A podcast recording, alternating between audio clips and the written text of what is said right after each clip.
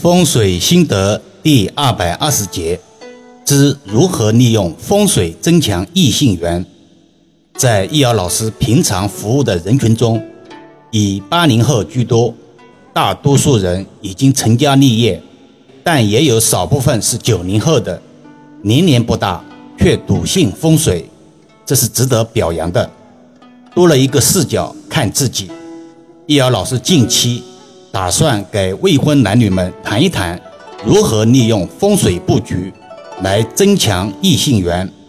现在的年轻人谈恋爱太难了，每个人都会有桃花运，无论是墙内桃花还是墙外桃花，只不过是有好与不好的区别。有的人风流倜傥，桃花运很好，有很多人追求；有的人桃花运不旺。至今单身一人，有的人桃花运很旺，但都是烂桃花；更有甚者，自身条件不错，就是没有异性缘。易遥老师建议，除了必要的形体、语言交流等之外，在条件允许的情况下，给自己的卧室布置一点桃花阵，增加自身的桃花运。在中国的思维中，桃花运好。就是异性缘强，这一点并不矛盾。从风水学的角度来看，卧室放花是否招桃花运，那得看具体的花卉品种，不是所有的花放在床头都可以招桃花的。要自带招桃花效果的花放在卧室的床头，才能为自己招到桃花。形态带针、带刺、带刀的花卉。不容易招到好的桃花，而且必须是真花，有生命力的花卉。假花假草容易招来虚情假意。卧室放花是否招桃花运呢？还需要看具体的摆放位置。建议摆放在窗台或者床头柜等附近，既能起到美化效果，又具有风水功效。但万万不可放在床尾。招桃花的效果会被削弱，甚至适得其反。另外，易儿老师在此慎重提醒：有些花卉会释放毒素，自己不懂，可以在网上了解相关花卉的属性。比如说，丁香花的香比较浓郁，容易影响人们的睡眠质量，刺激神经，长期处于兴奋的状态。再比如说，兰花也不适合摆放在卧室。它的清香会让人感到兴奋，使人失眠难以入睡。还是那句话，不是所有的花卉都适合摆放在卧室中的。风水源于生活，高于生活，一点也不矛盾。从风水学的角度来看，我们可以根据五行选择合适的卧室花卉，可以根据植物的特性来进行分辨。热的就是属于火，温的是属土。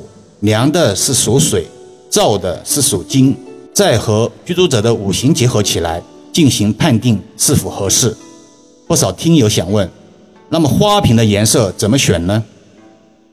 如果桃花运的位置位于东方，东方属木，那么花瓶可以选择属木的颜色，如青色、绿色。如果桃花运的位置位于南方，南方属火。那么花瓶可以选择属火的颜色，如红色、紫色、橙色等比较鲜艳的颜色。如果桃花运的位置位于西方，西方属金，那么花瓶可以选择属金的颜色，如金色、银色、白色。如果桃花运的位置属于北方，北方属水，那么花瓶的颜色可选属水的颜色，如黑色、蓝色。如果你是单身，花瓶可以摆放在窗沿；有配偶的切勿摆放在窗沿，这对于招桃花效用是非常强力的。花瓶中的花必须使用鲜花，不能使用假花。每个所向的桃花位也是不一样的，催动桃花需要根据自己的桃花运进行布置。凡生肖属土、龙、猴，桃花运在西方；凡生肖属马。狗、虎，桃花运在东方；凡生肖属鸡、牛、蛇，桃花运在南方。凡生肖属兔、羊、猪，桃花运在北方。易遥老师在写这篇文稿时，有委托人留言问：对近期闹得沸沸扬扬的应届生不满公司表彰高强度工作，怒怼领导并辞职这一事件怎么看？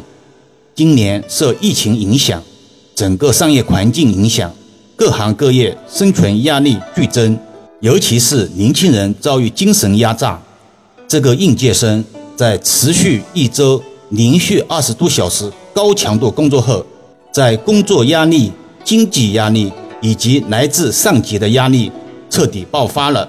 虽然鲁莽了点，但如同愚公移山，需要有这样的新行者。感谢这位勇士。好了，今天暂时先聊到这里吧。更多分享，请至医疗文化主页收听、关注、点评、转发，或者搜索关注公众号“医疗文化”。如果自己也有风水布局需要咨询老师的，在公众号中可以找到老师，也可以把专辑分享给身边的亲朋好友，让更多的人受益。